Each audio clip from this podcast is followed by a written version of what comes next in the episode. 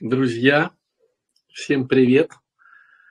Давайте, пожалуйста, перейдем в чат и напишите, пожалуйста, какой регион, как слышно, как видно. Поднастроимся за несколько секундочек. О, Мариночка сразу. Видно и слышно, Москва хорошо. Это приятно. Москва видно и слышно. Вот интересно, хорошо или нехорошо. Пенза видно и слышно хорошо. Северодвинск, Санкт-Петербург, Москва. СПБшка хорошо слышно и видно.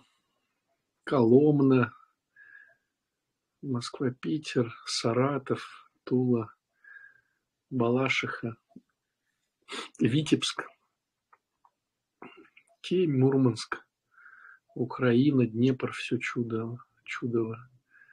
Тюмень, Сыктывкар, на этой неделе мы через пару дней поедем э, с Антоном и Ильей, нашими величайшими кураторами э, «Крылья». Вот. Э, поедем в Минск, Башкортостан, поедем в Минск с лекциями. Вот, поэтому если кто-то заинтересуется, милости просим, пятница вечер, суббота, воскресенье – я с командой «Крыльев» в Минске, Махачкала.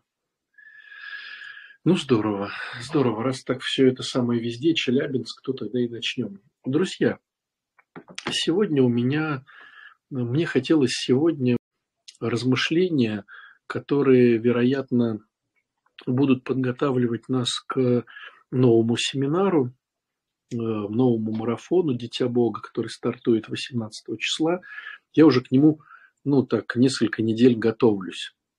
Несколько недель готовлюсь, как-то настраиваюсь. Знаю, что для участников этого марафона, ну, это такой какой-то ответственный момент опять э, духовно собраться. И для меня это тоже история такая важная, потому что хочешь или не хочешь, мы все погрязаем в каких-то обыденных стереотипах, которые выгодны нам. Вот. В каких-то моментах сложных, э, которые выгодны нам, э, в моментах эгоистических, которые выгодны нам. И в результате вот этих всех внутренних наших э, выгод, конфликтов, воспитаний, мы образуем некую трубу, внутри которой мы начинаем размышлять про Бога хотим мы этого или не хотим, мы всегда размышляем про Бога, потому что э, каким-то образом с Ним общаемся. В молитве, в каких-то жизненных ситуациях, в сложных ситуациях мы все равно общаемся с Богом. Но вот эта труба, которая образуется, она вечно образуется. Вот она вечно образуется, и как любая классическая труба, через нее проходят все наши страсти, все наши пороки, да, там проходят, конечно, и хорошие моменты. Но вот знаете, если так метафорически сравнить трубу нашего восприятия Бога и нашей жизни относительно Бога с трубой водяной, ну, которая вот в дом проводится, да, так называемый стояк, там, как это, как это еще правильно называется, то вроде бы задумка хорошая. Э, мы ограничиваем себя какими-то важными богословскими идеями, которые мы подчерпываем да, от святых отцов, вот, от символа веры, вот, от каких-то размышлений. И вроде бы идея это хорошая, да, трубы, чтобы по ней лилась вода. И доставала, доставала, ну, доставалась эта вода вот э, семьям. Ну, то есть классное изобретение, согласитесь, чтобы в дом была проведена вода, чтобы не ходить к колонке там какой-то с ведрами. Вот там кто-то написал, что он из Башкортостана. У меня бабушка э, там под Уфой э, жила, и сейчас там родственники живут, там рядом с Салават Юлаевым, э, с Мелиузом. Вот. И я у бабушки видел, как, э, ну, то есть своего колодца не было, на там, я не знаю, там на 20, на 30 домов э, был колодец. И вот когда я в детстве приезжал, то мама э, с коромыслом, э, с ведрами ходила, значит, за водой в этот колодец, такой классический колодец. Длинная палка, вот, ну, противовес. Набираешь ведра, эти два ведра взял. Ну, и сначала, когда я был маленький, я там под ногами путался.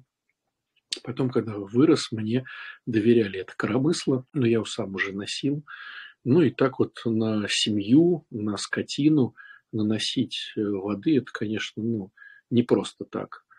Вот, то есть носишь, носишь, носишь. У бабушки и корова была, и э, эти самые овцы, э, куры, ну там большое хозяйство. И так вот наносить воды, ну не знаю, там идти минут 10, наверное, до колодца. Ну, далековато. Ну вот. И никакой канализации, да, ну никакой воды. То есть вода – это круто. Но если вы видели старые дома, то знаете такую интересную штуку, что вот эти трубы, они начинают забиваться. То есть оказывается, что есть какие-то примеси, есть какие-то примеси, которые вроде бы они маленькие, эти примеси, а они вот остаются на стенках трубы изнутри. И потихоньку, потихоньку проходит год, проходит два, проходит три.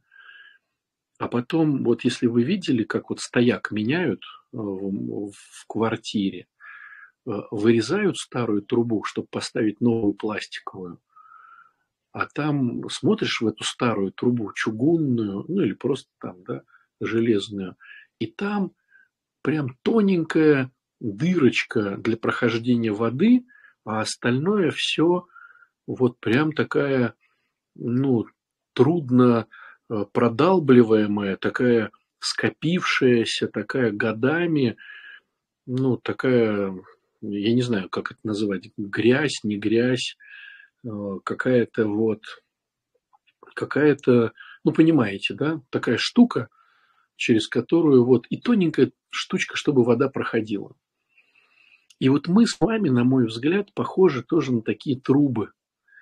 И чем человек старше, тем больше внутри вот э, этих вещей. То есть, когда мы радостные приходим э, к Богу, мы такие, знаете, вот чистые новые трубы.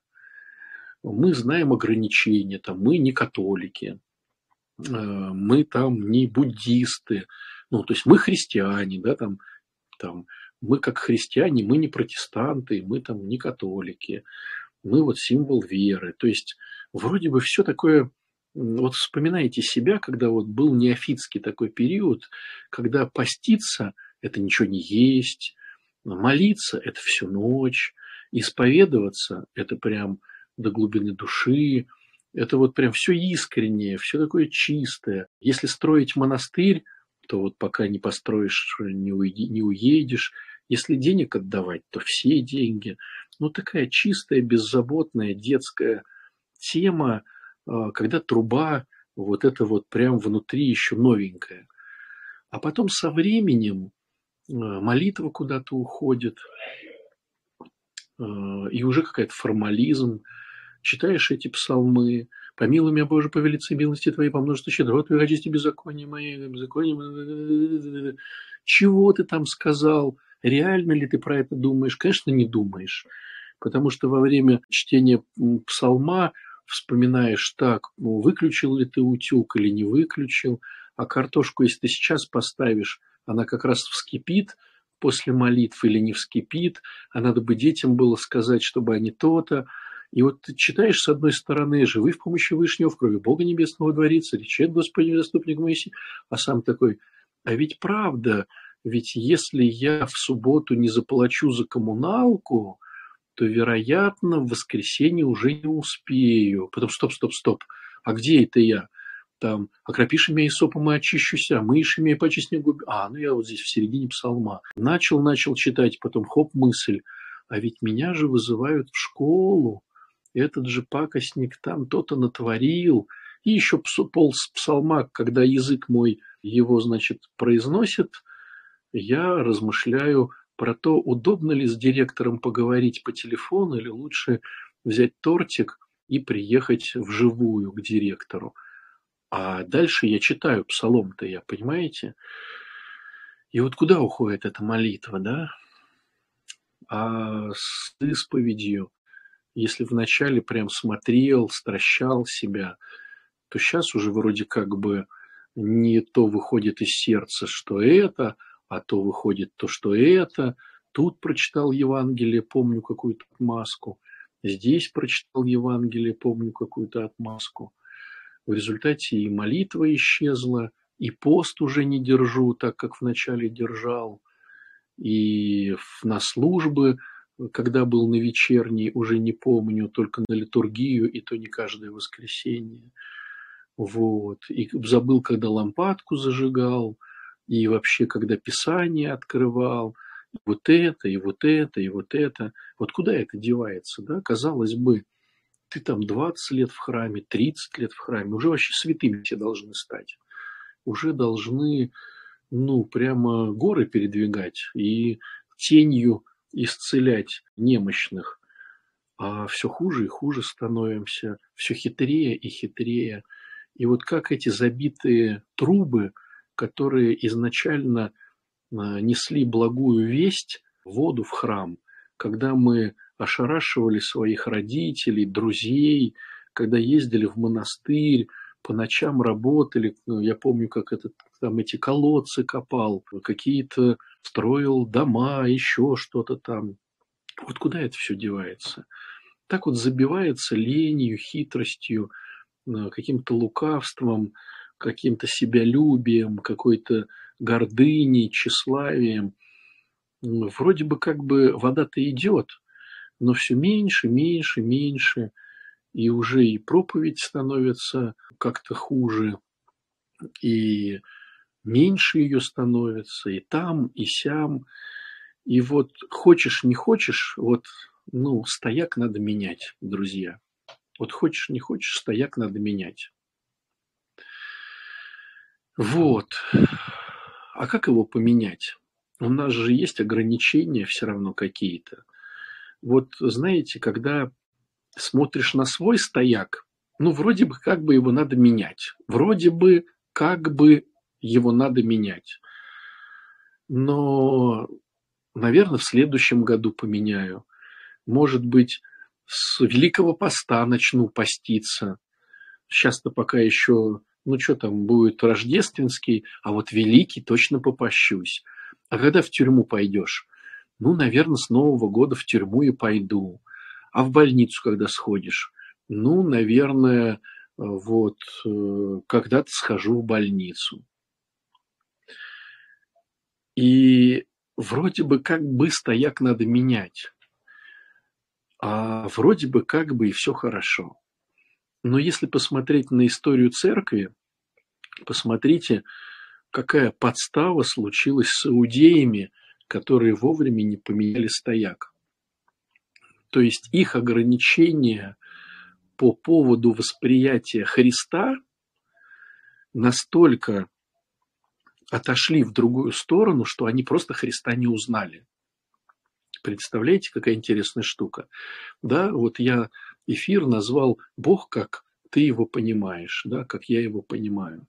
И там некоторые комментарии, что за бред, как это понимать Бога, Бог там триедин, ля-ля-ля, вот, все такие умные, все такие богословы.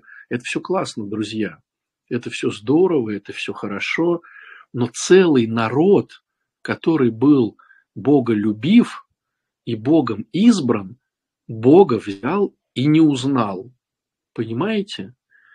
Ведь у них были писания, у них были пророки, у них были чудеса, у них было все, что угодно.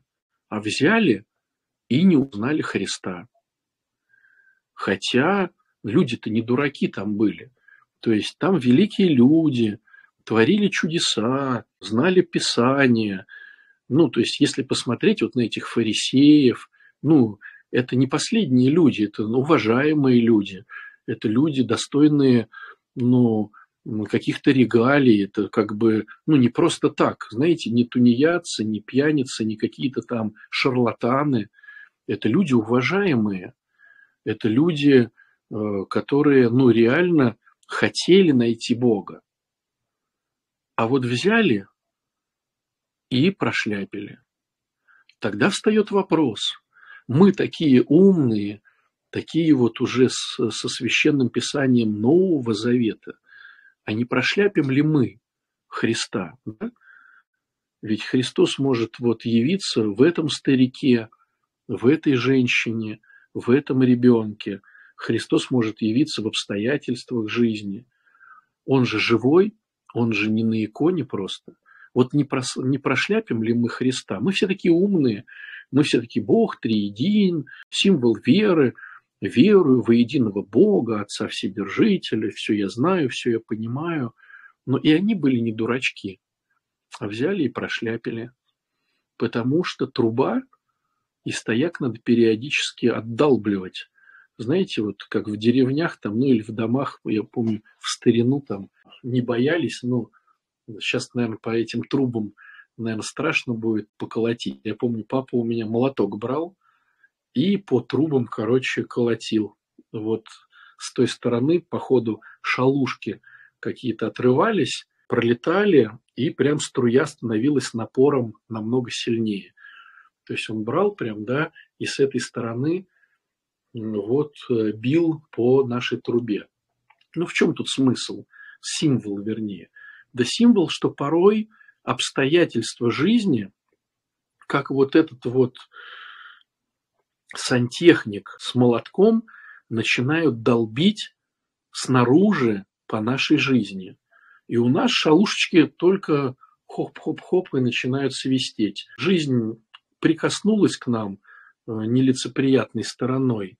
Где-то ногу сломал, где-то близкий человек тебя бросил, где-то с работы уволили, где-то кто-то погиб, где-то что-то там машину своровали или в аварию попал. И все, и человек тут же Бога вспоминает, понимает, что в храм надо ходить, иконочки целует, вот, крестное знамение творит, свечки покупает, записочки пишет. Смотришь, уже и на исповедь пришел раньше всех. Потому что вот пробили его стояк, взяли и молотком снаружи, значит, э, побили. Встает вопрос, а можно ли по-нормальному, не отбивая снаружи стояк, то есть э, без увольнения с работы, без гибели близких людей, э, без аварии, без э, ухода мужа или жены. Вот можно без этих вот сложных схем приходить в храм, молиться Богу, причащаться, исповедоваться, после этого идти в тюрьму, идти в больницу, милостыню какую-то кому-то отдавать. Вот можно ли без, значит, битья молотком снаружи творить такие вещи. Ну, понятное дело, что напрашивается хороший ответ. Конечно, можно было бы. Но жизнь все расставляет на свои места. Вы и без меня лучше знаете, что нельзя. Вот так получается, что нельзя.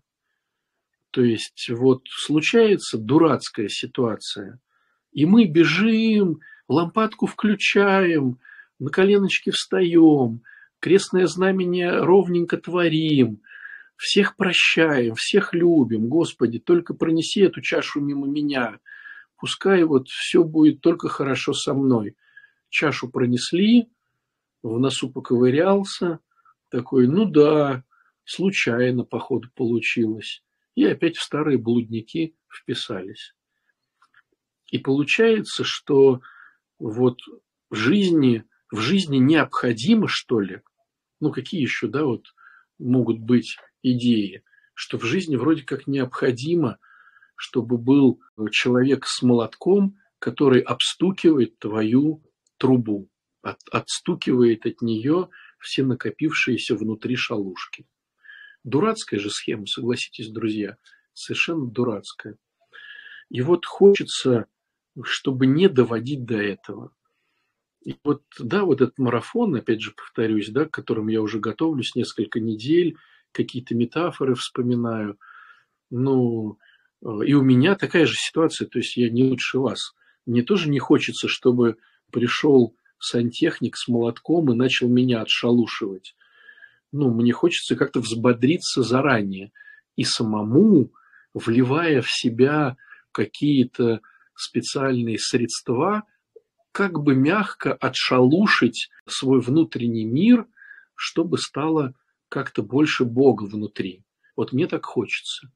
Поэтому, друзья, два месяца будем размышлять над этими темами. Два месяца, каждый день будем задавать себе неудобные вопросы.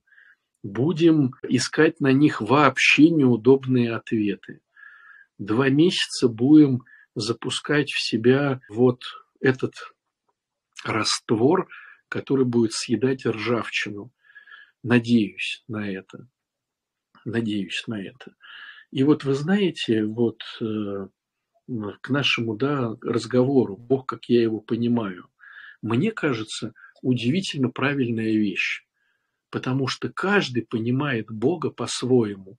Вот вроде бы все говорят об одном Боге, а каждый его понимает по-своему. Вот каждый. Вот читаешь комментарии, вот смотрите, простой вам пример. Вот надеюсь, что э, в этом канале большинство людей, ну, христиан православных, ни буддистов, там, ни католиков, ни там, иудеев, ни мусульман, а православных христиан. Читаешь комментарии и видишь, как каждый под комментарием или изнутри, что ли, комментария исповедует своего Бога. Кто-то осуждает, кто-то прямо осуждает.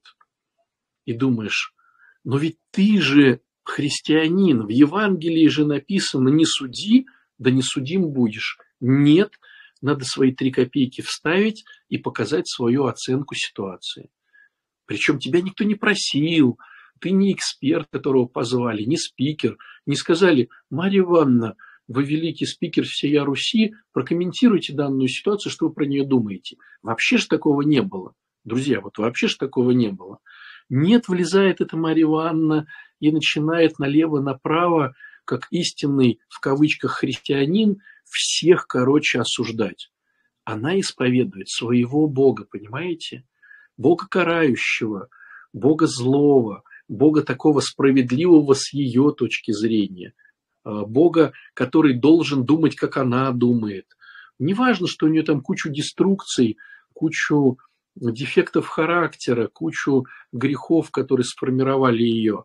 Она считает, это Марья Ивановна, что ее мнение правильное. Так говорят святые отцы. И она исповедует своего Бога, понимаете? А кто-то исповедует в другом комментарии своего Бога, потому что э, с кем-то спорит, что-то там доказывает, что-то там ругает, где-то там что-то еще. И вот каждый из нас исповедует, представляете, как интересно, каждый из нас исповедует своего Бога. Вот удивительно, да? А как так происходит? А происходит так, что мы начинаем понимать о этой некой высшей силе через своих родителей. Мы маленькие клопики смотрим на папу с мамой, а у кого-то просто на маму с бабушкой, там, да, ну, короче, на этих великанов. Мы клопики смотрим на этих великанов и не понимаем этой схемы. Где-то мы посмеялись, и они тоже посмеялись и улыбаются. Где-то мы посмеялись, и нам за трещину дали, в угол поставили. Вроде одна и та же шутка, но сказанная в одном месте за трещина, сказанная в другом месте поржали. Они произносят какие-то слова. Ребенок же не понимает, что такое матное слово, не матное. Он просто тупо дублирует э, родительский лексикон. Родители говорят какие-то слова, вроде как бы нормально. Я говорю эти слова, затрещенные в угол. вот, или там по жопе. Пришел вроде как бы э, папа, но один раз пришел, всем досталось, другой раз пришел, подарки дали, третий раз пришел, опять всем досталось. И я потихонечку начинаю понимать, вот если от папы пахнет вот, вот так вот, значит, сегодня будут затрещины. А если пахнет, а если так не пахнет, то вроде как бы не заметят меня. И в результате я понимаю, что, что в 6 вечера должен прийти папа, и я уже принюхиваюсь. Я уже принюхиваюсь. Сегодня будут затрещины мне маленькому от этого великана. Или сегодня будут подарки. Или меня просто не заметят. Но так как подарков всегда мало, лучше бы меня просто не заметили. Лучше бы меня просто не было. И вот чтобы пройти мимо вот этого великана, потому что я не понимаю его логики. Вот он может э, наградить, а может наказать. Он может поднять на ручки и расцеловать, а может так дать за трещину, что я улечу в другой конец комнаты. Он может что-то пообещать и не сделать а может честно смотреть мне в глаза и говорить обещаю, обещаю, и опять не сделать. И вот я начинаю формировать с маленького возраста отношение к этим высшим существам, к этим великанам, каким-то образом, что они могут врать, они же врут постоянно. Сказали, пойдем в кино, не пошли, сказали то, не то, сказали все, не, так – они могут врать, они могут наказывать, они могут э, даже наказывать, когда просто от них как-то пахнет по-другому. Хотя я сделал всю домашнюю, всю домашку, помыл все полы, сходил на тренировку. А они взяли меня и наказали. Вероятно, думаю я, своим маленьким умишком, вероятно, я плохо сделал домашку или плохо помыл полы. А вот в следующий раз, если я лучше помою полы и еще пятерки принесу, меня точно не накажут. Ну, блин, опять наказали. Опять наказали, выпороли, э, поставили в угол, там наорали. Наверное, я все-таки плохо помыл полы. Надо мне еще больше мыть эти полы, думаю я. И у меня формируется, как у маленького ребеночка, отношение к высшей силе, к этим родителям, к этим великанам, каким-то образом. Какие они, какой я, как мне надо выжить среди этих людей. Потому что ну, моя задача выжить, чтобы меньше меня наказали. Может быть, мне потеряться и каким-то образом исчезнуть из их жизни. Может быть, мне наоборот стать великим, чтобы они меня заметили и похвалили. Может быть, мне накосячить, и тогда они заметят. А может быть, мне вспрыгнуть э, с какой-то там, э, с какого-то этажа, и тогда меня заметят. И каждый выбирает свой путь и свое выживание к высшей силе. А потом потихонечку, потихонечку, потихонечку я начинаю понимать, что есть э, другая высшая сила. Может быть, мне про нее говорили в детстве – может быть, я сам как-то допер, когда около храма там ходил. И вот постепенно, э, постепенно я понимаю, что есть еще другая высшая сила. Но я-то уже сформировался, что эта высшая сила может врать. И мне, чтобы выжить с этой высшей силой, я же ее не могу отменить. Я уже придумал, общаясь с другой высшей силой, которую звали родители, я уже придумал, что надо быть незаметным. А чтобы быть незаметным, надо на глаза не показываться. Поэтому я в храм не захожу, поэтому молитвы я не читаю, поэтому икон я дома не держу, поэтому все разговоры я прекращаю, лишь бы меня не заметили. Потому что, ну кто знает, вдруг еще раз накажут.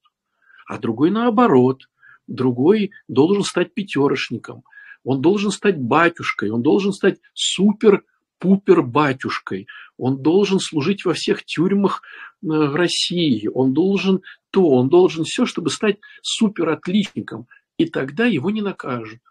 Понимаете? А вот если не стану супер-отличником, меня накажут.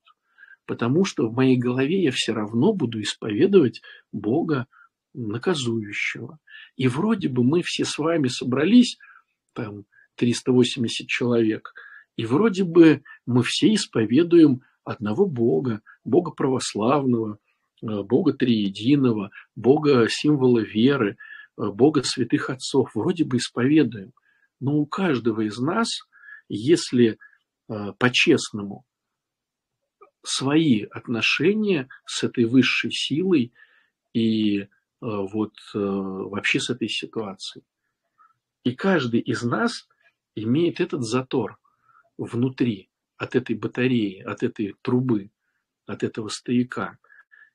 И сложность вся в том, что мы тоже можем не заметить Христа, который будет проходить мимо нас. Вот как иудеи, ведь не глупые люди, ну, уважаемые, достойные э, ребята взяли и проворонили, взяли и распяли. Понимаете, какая интересная штука? Ведь реально постники – ну вот взять, допустим, да, ну классику жанра э, мытаря и фарисея, да, беседа с Богом. И, и фарисей же, ну, ну, не просто какой-то там, он же, ну, такой, как бы, Господи, и молюсь, и пощусь, и десятину там отдаю даже Аниса, которого не должен отдавать. То есть я реально крутой. И посмотришь на него, ну реально крутой. Ну только вот маленький нюанс. Тщеславный.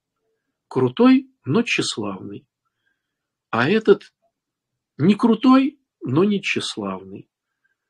Ну тогда э, хорошо. А кто из нас не тщеславный? Вот давайте так. Кто из нас не тщеславный? По факту. И вот смотришь, я тщеславный, ты тщеславный, тот тщеславный. И вот тогда страх. А не окажусь ли я тем э, фарисеем, который вроде бы все правильно делает, читает каноны, э, причащается, исповедуется, вроде бы все правильно делает, а Бога там нету. Хотя, ну, по факту, он думал, что Бог там есть. То есть этот фарисей реально думал, что Бог там есть в его отношениях. А оказалось, что Бога там нет. То есть, понимаете, как интересно, друзья? Надо задавать себе неудобные вопросы. И надо на них искать неудобные ответы. Потому что только неудобные вопросы и неудобные ответы растворяют вот эту накипь, эти шалушки, которые со временем у нас э, образуются. Неважно, мирянин я или э, батюшка, э, хожу я в храм каждую неделю или не каждую неделю. Ну вот, к сожалению, понимаете, друзья, я, может быть, где-то делился уже, такая была для меня неприятная история. Я общался значит, э, с неверующими людьми. Так получилось просто по обстоятельствам жизни. Я пошел на, ну, то есть надо было документы переоформить, короче. И я был с одной очень верующей женщиной, верующей, причащающейся, наверное, раза три в неделю, все знающей, все то, все все. И общение было с неверующими другими людьми. И вы знаете, сколько я стыда и вины испытал, потому что я был рядом с ней. Как она, такой верующий э, человек, общалась с неверующими людьми. Как она их чморила, поносила, издевалась. Ну, короче, вот. И я прям со стыда готов был как-то вот прям сгореть. Ну, не дает нам... Вот если я не включаю голову, не задаю себе неудобные вопросы, да хоть ты три раза в день причащайся, хоть ты не ешь ничего. Вот знаете, вот эти прекраснейшие слова апостольского послания. Если ты не имеешь любви, то хоть ты горы передвигаешь, хоть ты на чужих языках разговариваешь, хоть ты знаешь все тайны мира, но вот если любви не имеешь, ну все ничто. Вот реально все ничто. Понимаете, если любви не имеешь. То есть оказывается, оказывается, что тема-то не в том, чтобы горы передвигать. Э, тема не в том, чтобы классно говорить, вести суперблоги, быть популярным, красиво служить. Вот если любви не имеешь, то вообще все ничто. Представляете? Вообще все ничто. Тогда задаешься вопросом, а при чем тут Бог, который вот такой и любовь? А где вообще любовь? А как эта любовь проявляется его ко мне? А моя любовь к нему как проявляется? Вот как вот на эту ситуацию посмотреть? Как на эту ситуацию посмотреть? А вот здесь вот где любовь? Или опять это тщеславие? Я что-то запутался. Вот это любовь или тщеславие? Или все-таки любовь? Или все-таки тщеславие? И вот начинаем, знаете, друзья, вот ходить среди трех сосен.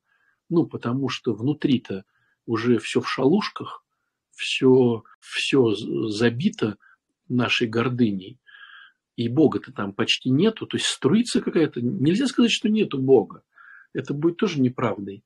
Бог-то есть, но он такой маленькой струйкой идет внутри нас, вроде бы как бы и молимся, вроде и благотворительствуем, вроде где-то плачем над своими грехами, вроде кому-то руку помощи протягиваем. Ну, то есть струйка идет. Нельзя сказать, что мы тут с вами все собрались такие язычники. Струйка идет. Но это струйка, это прямо слезинка. А наша труба предназначена, чтобы там шуровал прям целый поток. Вот попробуй э, кран открыть на полную мощность, если стояк не забит. Ну, там прямо хлещет. Так ведь?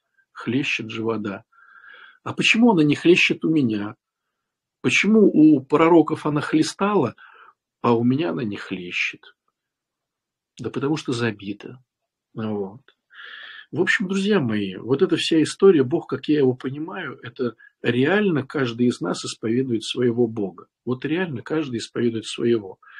Кто-то исповедует такого Бога, кто-то сякого Бога, кто вот этого, кто-то вот такого. Хотя вроде бы официально, если сейчас сказать, ну-ка скажи-ка правильные вещи, мы скажем все красиво. Верую во единого Бога, Отца, Вседержителя. Вот. А что ж ты, если ты веришь в его воединого Бога, а что ж ты тогда творишь вот эти вещи? Так может быть, все-таки не веришь в единого Бога-то, если творишь вот это, вот это или вот это. Вот. Ну, вроде как бы верю. А что ты творишь? Ну, творится как бы само. А, ну, само творится. Понимаете, к чему я, друзья? Понятно, что э, никакие семинары не сделают нас прямо святыми. Но тут же задача задуматься, откуда ветер дует. Тут же задача, ну, как бы приостановиться, что ли, в своих приколах этих э, нехристианских. А тут же задача, ну, немножечко вот затормозить, что ли, свое беззаконие, свою черствость, свое, свое вот это эгоистическое, просто приостановиться, чтобы задуматься, а правильный ли вектор у меня идет, или все-таки он идет какой-то странный вектор. И вот если я начинаю задавать себе эти вопросы и честно, да, честно на них отвечать, ну, то порой ответы потрясающие. Вот прям честно задаю себе вопрос, да, ну, допустим, вот классика жанра. Я в воскресенье посвящаю Богу, хожу в храм. Честный вопрос. А в чем ты посвящаешь Богу воскресенье, что ты пошел в храм? Ты пошел в любимый храм, к любимому батюшке, был красивый хор, там было тепло, там было уютно, ты послушал красивую проповедь. В чем ты посвятил время Богу? Ты время посвятил себе в чем ты посвятил, кто, как выиграли, как выиграл вот этот вот нищий от того, что ты сходил в храм. Ты что, в храме стал такой добрый, что э, купил ему куртку? Да вроде как нет. Ну хорошо, куртку это как бы уровень. Ты ему хотя бы печенюшку дал, там доширак ему заварил? Ну, вроде как нет. Ну, а что ты тогда в храм ходил? Э, ну, хорошо ходить в храм, но когда ты говоришь, я пошел в храм и время посвятил Богу, что, что Богу стало легче, э, ведь Бог явился тебе вот в этом э, нищем. Ну, и, и как этот нищий выиграл от того, что ты сходил в храм. И вот Бах, и как-то начинает вот душа сопротивляться. Понятное дело, что ну, многие будут недовольны моими вопросами. И это будет хорошо. Потому что если вы в недовольстве все-таки осмелитесь себе эти вопросы задать и не поспать, да, чтобы э, совесть как-то прошарабудила через подушку, то, может быть, прорастет какой-то честный ответ. Вот. В общем, готовлюсь я, друзья, к этой всей истории. Э, с Божьей помощью мы ее начнем с понедельника.